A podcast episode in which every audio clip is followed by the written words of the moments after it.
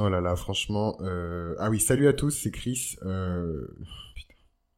Salut à tous, c'est Chris. salut à tous, c'est Chris sur Mythologie Astrale. Salut à tous, c'est Chris sur Mythologie Astrale. Et si vous m'avez trouvé, c'est que vous êtes plutôt futé. En fait, je suis trop à l'aise là. Je viens d'acheter du matos euh, juste pour me sentir un peu plus à l'aise pendant les enregistrements parce qu'avant c'était vraiment galère. Genre, je portais mon micro à la main pour vous dire à quel point je me suis sacrifié pour vos vos oreilles sales et ingrates là. Euh, vous avez intérêt à laisser des likes et euh, vous abonner, franchement. Anyway, euh, donc aujourd'hui on va parler du dernier épisode et de la dernière constellation, qui est celle du poisson. Et je tiens à m'excuser auprès des poissons parce que des fois, quand j'arrive à votre signe, je suis tellement lessivé de tout ce que j'ai dit que vraiment, vraiment, c'est pas évident. Alors, la belle, belle, belle constellation des poissons. Alors, bah, si vous voulez, une fois qu'on est arrivé au stade euh, du verso et qu'on a traversé donc les signes précédents qui sont les signes de la Vierge, de la Balance, du Scorpion, du Sagittaire et du Capricorne, on a déjà en fait quelque part amassé euh, ce succès, cette carrière, cette gloire hein, qui se trouve dans, dans le signe du Capricorne. Et quelque part, quand on arrive au stade euh, du Verseau, on est en train de se demander qu'est-ce qu'on va faire avec ces gains, et c'est souvent un signe qui est associé à la philanthropie, le verso. une fois qu'on arrive à tout ça, donc la construction de systèmes et de communautés, le fait de valoriser les gens dans leur intériorité, de respecter euh, leur éclectisme, de respecter leurs aspérités, leur, leur euh, comment dirais-je, euh, leur spécificité, tout en les maintenant dans l'ensemble, hein, donc sans les ostraciser. Tout ça, c'est vraiment le travail qu'on a effectué dans la constellation du verso. Et quand on arrive à la très belle et gigantesque, c'est la plus longue et la plus grande en termes d'étendue, hein, la constellation des poissons, eh bien, c'est un autre level euh, de d'expansion et de d'élévation spirituelle et de cultivation de pureté. Euh, je l'ai toujours dit euh, dans tous les épisodes où j'ai parlé de l'énergie du poisson, c'est une énergie qui est extrêmement pure, extrêmement puissante, très proche du divin. ça ne veut pas dire que tous les poissons que vous allez rencontrer, ce seront des personnes qui seront saintes. Euh, mais en tout cas, elles ont ces germes-là euh, en elles. Après, elles en font ce qu'elles veulent. Hein, mais, euh, mais vous verrez que les personnes les plus lumineuses, les plus pures, les plus charmantes que vous connaissez sont souvent des personnes qui sont soit poissons, soit ont beaucoup de poissons ou beaucoup de Neptune dans leur charte. Alors, on va plonger tout de suite dans la mythologie astrale du poisson avec le terrible sort d'Aphrodite et de Cupidon, ou selon la tradition de Vénus et d'Eros. Et moi, je préfère Vénus et Eros. Alors Vénus, c'est le principe féminin divin, euh, voilà, qui incarne euh, à la fois des énergies euh, de, complémentarité, des énergies d'égalité, d'équité, d'harmonie, et en même temps des énergies de perfection. ce qu'il faut savoir sur Vénus, c'est que avant qu'elle n'apparaisse, existait un autre principe sur le même schéma que Thémis et Artémis, euh, Thémis, la titanite qui représente le principe de la justice céleste, de la justice divine, de la justice euh, primordiale même, euh, et Artémis qui représente juste bah, la, la, justice, quoi, ou Athéna d'une certaine manière. Il y a beaucoup, beaucoup, beaucoup d'entités hein, qui, euh, qui, euh, enfin d'entités, pardon, de, de principes et d'énergie et de dieux, enfin bref, vous avez capté, euh, qui représentent les énergies de la justice. Mais en tout cas, ici, on va s'intéresser à Eros. Eros, pour les personnes qui ne connaissent pas, donc dans certaines traditions, c'est Cupidon, mais, mais je préfère Eros, même si sur l'illustration, j'ai choisi Cupidon. je sais, je suis pas toujours ma lune en gémeaux, voilà. parce que c'est plus puissant en fait de, de se dire que la déesse de l'amour est le titan de, de, de l'amour euh, ont partagé ensemble une espèce de romance, une espèce d'escapade. Je trouve ça magnifique en fait. Euh, et Eros, c'est ce titan en fait. Eros, c'est euh, une énergie qui était là bien avant la création même en fait. Eros est aussi vieux que l'univers. Voilà pour vous donner une, euh, un ordre de voilà. Donc euh, avant même la venue de, de, de la génération de Titans qui a été renversée par Zeus donc avant même en fait la manifestation quelque part de Saturne et de ses frères et sœurs hein, était déjà là. Donc c'est une énergie qui est extrêmement ancienne plus ancienne que Saturne faut le faire quand même. Donc Vénus et Eros étaient en train de se balader euh, ce sont deux divinités qui sont associées à l'amour et à l'érotisme. Donc euh, Vénus, elle est née dans la mer, dans l'écume, hein, qui s'est formée à la surface des vagues après l'émasculation d'Uranos. Et c'est peut-être de là que vient sa proximité avec le titan euh, de l'amour, c'est que Vénus est extrêmement puissante puisque elle est techniquement hein, de la même génération que Jupiter, Junon, Vesta, Pluton Neptune, etc. Voilà, c'est toujours compliqué de situer Vénus parce que d'un thème à un autre, d'une culture à une autre, surtout quand on prend tout le bassin méditerranéen, elle n'a pas toujours la même importance, mais en tout cas, les astrologues antiques euh, tiennent à... Euh, pardon, les théologiens plutôt, hein, euh, situent l'origine de Vénus plutôt vers le Moyen-Orient, ou l'Asie mineure même parfois, euh, et en font dans toutes les cultures du bassin méditerranéen euh, une divinité qui est importée. Voilà, c'est pas une divinité qui est euh, native de ces cultures-là. c'est une divinité qui est importée de l'étranger. Voilà, c'est important de garder ça à l'esprit aussi.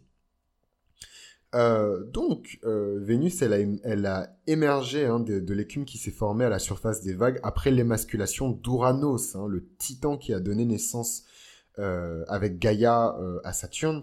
Euh, pardon, ou à Chronos, hein, selon les, les, les, les traditions. Euh, mais en tout cas, euh, c'est donc une déesse qui est très ancienne, hein, qui est apparue avant même les Olympiens. Elle était là avant que les Olympiens n'existent. Et elle a su néanmoins se faire accepter parmi eux grâce à son charme, euh, grâce à sa beauté, sa grâce, sa perfection, son sens de, l'égalité. Donc vous vous dites, mais waouh, quoi, on est sur la constellation des poissons et on parle beaucoup de Vénus, mais ce n'est pas pour rien que cette planète-là est exaltée dans le signe du poisson, c'est parce que Vénus partage avec le poisson une histoire qui est bien particulière. Donc Eros, hein, euh, qui est euh, soit considéré comme un petit angelot ailé, donc Cupidon, ou considéré comme le fils d'Aphrodite, il est encore plus vieux hein, qu'elle puisqu'il existe depuis l'aube du monde. Euh, il est apparu à la séparation du chaos primordial, donc chaos, euh, en Gaïa la terre et Uranos le ciel. Autrement dit, il appartient à la génération de Uranos et Gaïa. Il est au même niveau qu'eux. et il appartient à la jeunesse antique gréco-romaine. Hein. Il est l'allégorie de l'instinct sexuel primordial qui a poussé Uranos à recouvrir Gaïa la terre sans relâche et ainsi la féconder et engendrer les premiers êtres, les titans. Sans lui, point de vie, sans lui, point de grâce, sans lui, point de Dieu.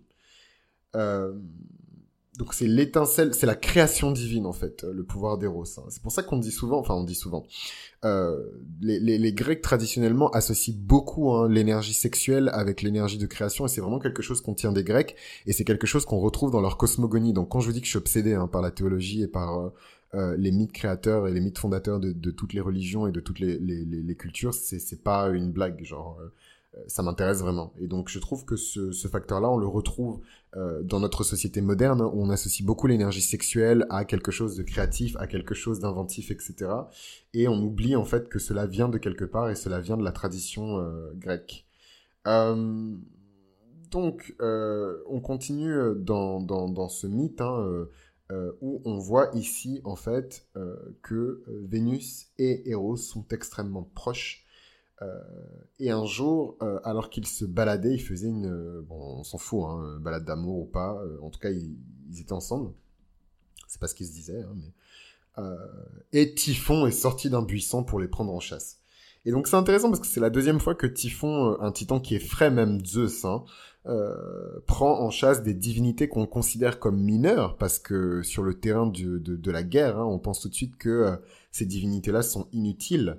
Euh, je pense à Pan, je pense à Aphrodite, je pense à Cupidon, je pense voilà à Dionysos. voilà, c'est pas forcément ceux auxquels on pense. En tout cas, c'est pas ceux qu'on appelle pour les mettre sur le front quand on est pourchassé par Typhon.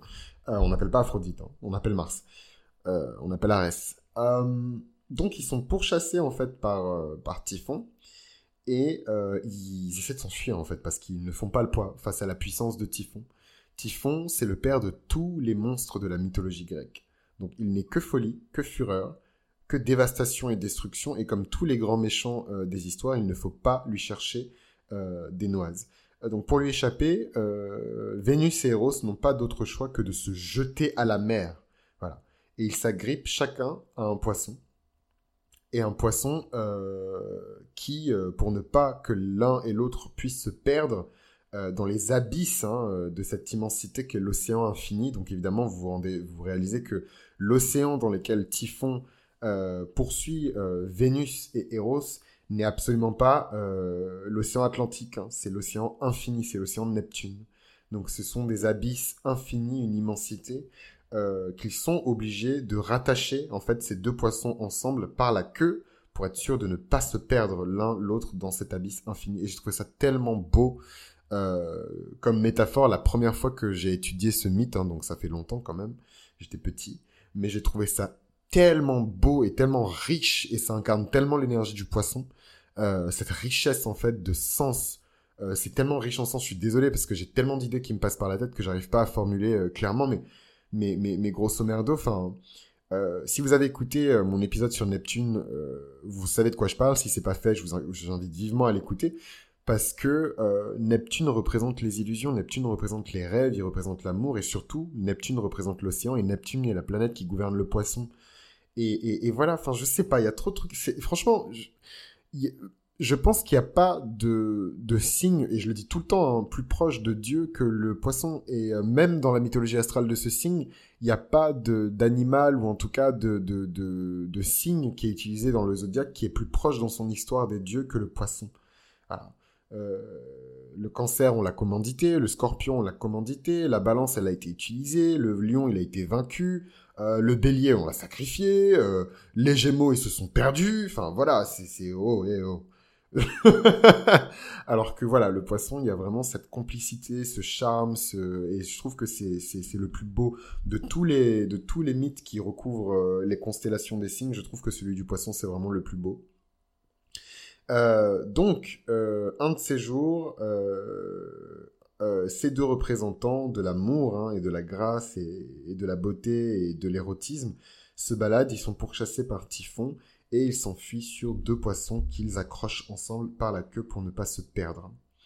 Et pour remercier ces deux poissons, ils sont placés par euh, les deux dieux dans les étoiles et sont toujours malgré tout représentés ensemble avec un lien qui les unit. Euh, c'est, il me semble, le troisième signe dual, hein, le, le, poisson avec euh, le gémeau et la balance. voilà, des signes qui, montrent euh, la dualité, l'altérité. Donc pour le Gémeaux, c'est euh, la confrontation de l'être humain avec sa propre nature euh, et ses propres tendances. Pour la Balance, c'est la confrontation avec les autres. et enfin pour le Poisson, c'est la confrontation avec le divin en fait. Et je trouve que c'est tellement beau. Enfin en fait rien que d'en parler, je je sais pas, c'est comme si j'avais je je sais pas. voilà, je vais commencer à faire voilà les les, les, les astrologues et les psychiques euh, qui, qui sont là, j'ai des frissons, j'ai des frissons, je sens le... Mais, mais vraiment, rien que d'en parler, je... c'est comme si j'étais enveloppé dans un espèce de duvet, c'est hyper agréable. Vraiment, l'énergie des poissons, c'est... Euh, voilà, moi, j'ai je, je, très peu, malheureusement, euh, de, de potes poissons, mais le peu que j'ai, je les chéris vraiment comme la prunelle de mes yeux, quoi. Vraiment comme la prunelle de mes yeux. Euh, comme la prunelle de mes yeux. J'ai vraiment deux grandes potes euh, poissons et je les chéris vraiment comme la prunelle de mes yeux tellement importante pour moi, ces femmes. Any fucking way. Donc l'analyse euh, de ce signe, le mythe ici nous parle d'amour, euh, il nous parle d'océan. Vénus et Neptune sont très liées. C'est des planètes qui sont exaltées et maîtresses toutes les deux du signe du poisson. Elles sont extrêmement liées, Vénus et Neptune. Alors moi, je suis pas forcément de l'avis qui dit que euh, Neptune est automatiquement un octave supérieur de Vénus. Ça ne fonctionne pas comme ça. C'est deux énergies qui sont complètement différentes. Et comme je vous l'ai indiqué ici avec Vénus, la présence de l'essence de l'amour est aussi ancienne, voire plus ancienne que les Olympiens eux-mêmes. Donc c'est vraiment pas euh, quelque chose avec euh, lequel il faut blaguer quoi. Vénus est plus ancienne que Neptune. En tout cas, le principe vénusien est plus ancien que le principe neptunien. Donc ici, on nous parle de fuite. Il faut savoir que le poisson, c'est le seul signe du zodiaque qui ne peut pas fuir, pardon, qui ne peut pas se battre, et du coup, il est obligé de fuir. Euh, et on nous parle aussi de perte et de peur de se perdre. Et ça, c'est vraiment l'énergie du poisson euh, qui nage en permanence dans cette espèce d'océan infini. Et sa plus grande peur au poisson, c'est de se perdre, c'est de se, de, de, se laisser corrompre et de disparaître un petit peu euh, dans ses sentiments, de disparaître dans ses propres émotions, ou, dans, ou de disparaître même dans la vie. C'est pour ça que les poissons doivent faire très attention à leurs addictions et à tout ce qu'ils peuvent utiliser pour échapper à une réalité qui est beaucoup trop dure pour eux. Donc beaucoup de thématiques hein, qui peuvent être rattachées à ce signe, la perte, le risque de perte, la fuite, l'amour, la passion, le romantisme, la balade amoureuse, la recherche de l'âme sœur, donc beaucoup de choses qui sont liées euh, euh, à ce signe, mais surtout la vérité. Voilà. Donc l'océan, il est le symbole du grand tout que je vous ai expliqué, une espèce d'immensité tellement grande pour nous-mêmes que même les dieux ont peur hein, de s'y aventurer. Et en même temps, c'est une immensité qui ne représente rien, puisque c'est juste de l'eau, à perte de vue, de l'eau. Donc l'immensité euh, qui transparaît dans les abysses et dans les profondeurs de la mer, elle est incarnée ici par les poissons. Le poisson, il peut jouir de l'abondance de cet élément liquide qui est représenté par euh, l'océan infini, euh, les, les, toutes les possibilités, hein, toutes les potentialités de l'océan infini. Et le poisson est un signe mutable, il ne faut pas l'oublier, il est malléable, il peut se fondre euh, dans toutes les situations, il peut se transformer à volonté. Une variante du mythe d'ailleurs euh, qui veut qu'Aphrodite et Eros se soient eux-mêmes changés en poissons pour fuir, et cette transformation rehausse encore plus l'idée même euh, de l'aspect mutable hein, du signe du poisson. Mais le risque de se perdre dans cet océan, où les frontières et les limites sont dissoudes, guette particulièrement les poissons. Donc leur fuite du réel et de ses agressions euh, donc qui sont symbolisés ici par le monstre typhon, les expose au danger de leur refuge dans leur monde irréel qui est le monde du rêve, qui est l'océan dans lequel ils ont plongé pour se protéger. Les eaux insondables de leurs océans intérieurs, ce refuge peut prendre diverses formes.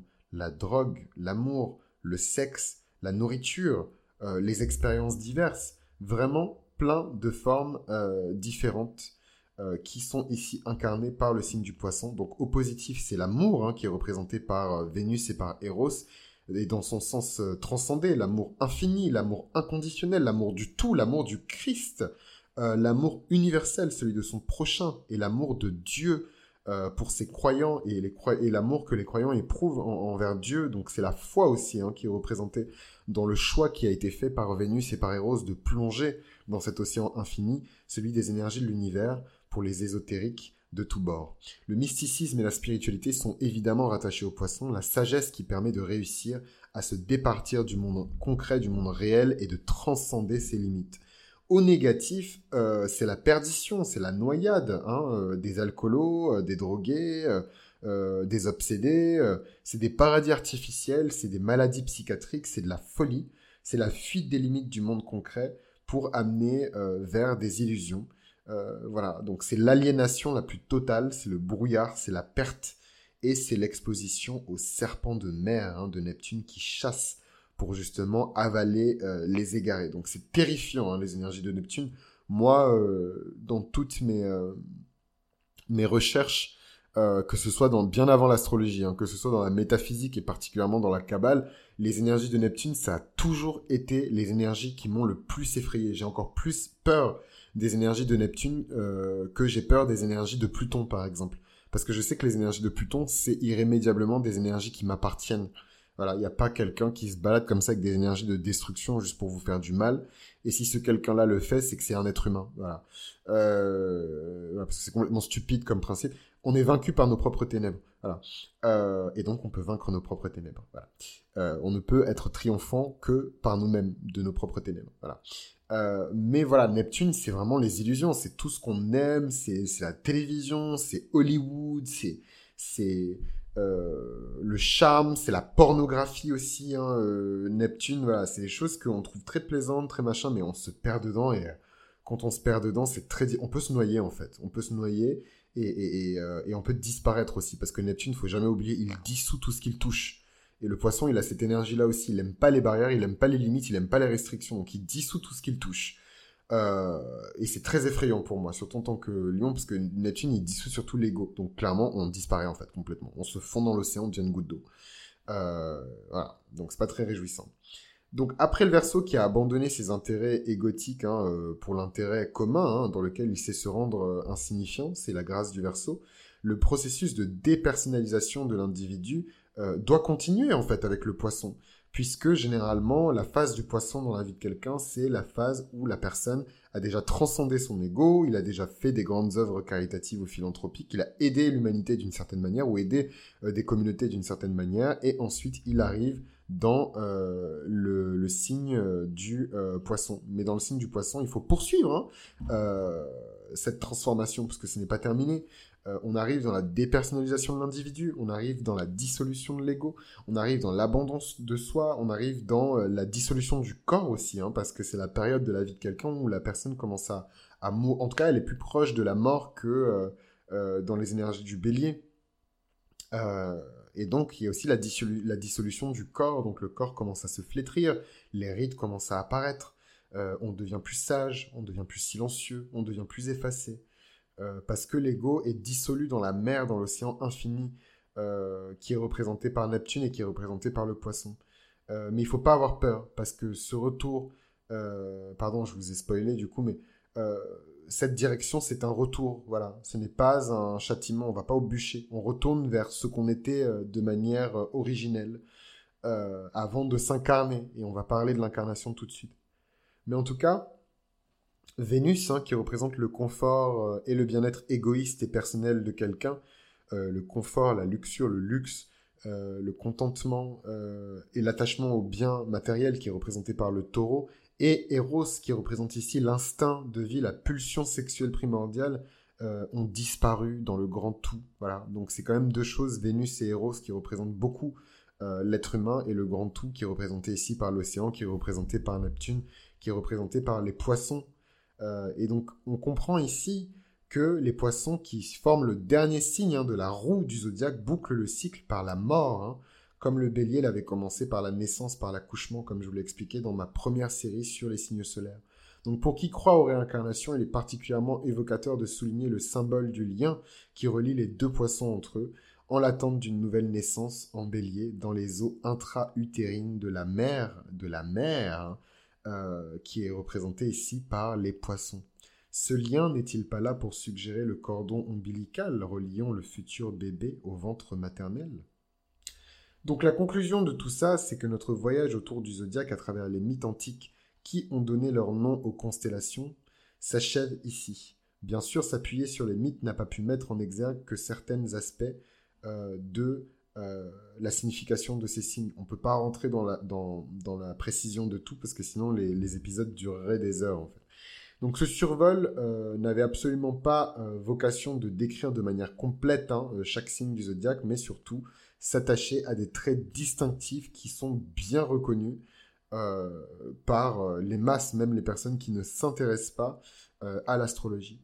Donc après le premier hémicycle de séparation euh, de personnalisation. Le deuxième hémicycle, la deuxième tranche euh, du zodiaque qui s'achève ici est un cycle de dépersonnalisation et de fusion.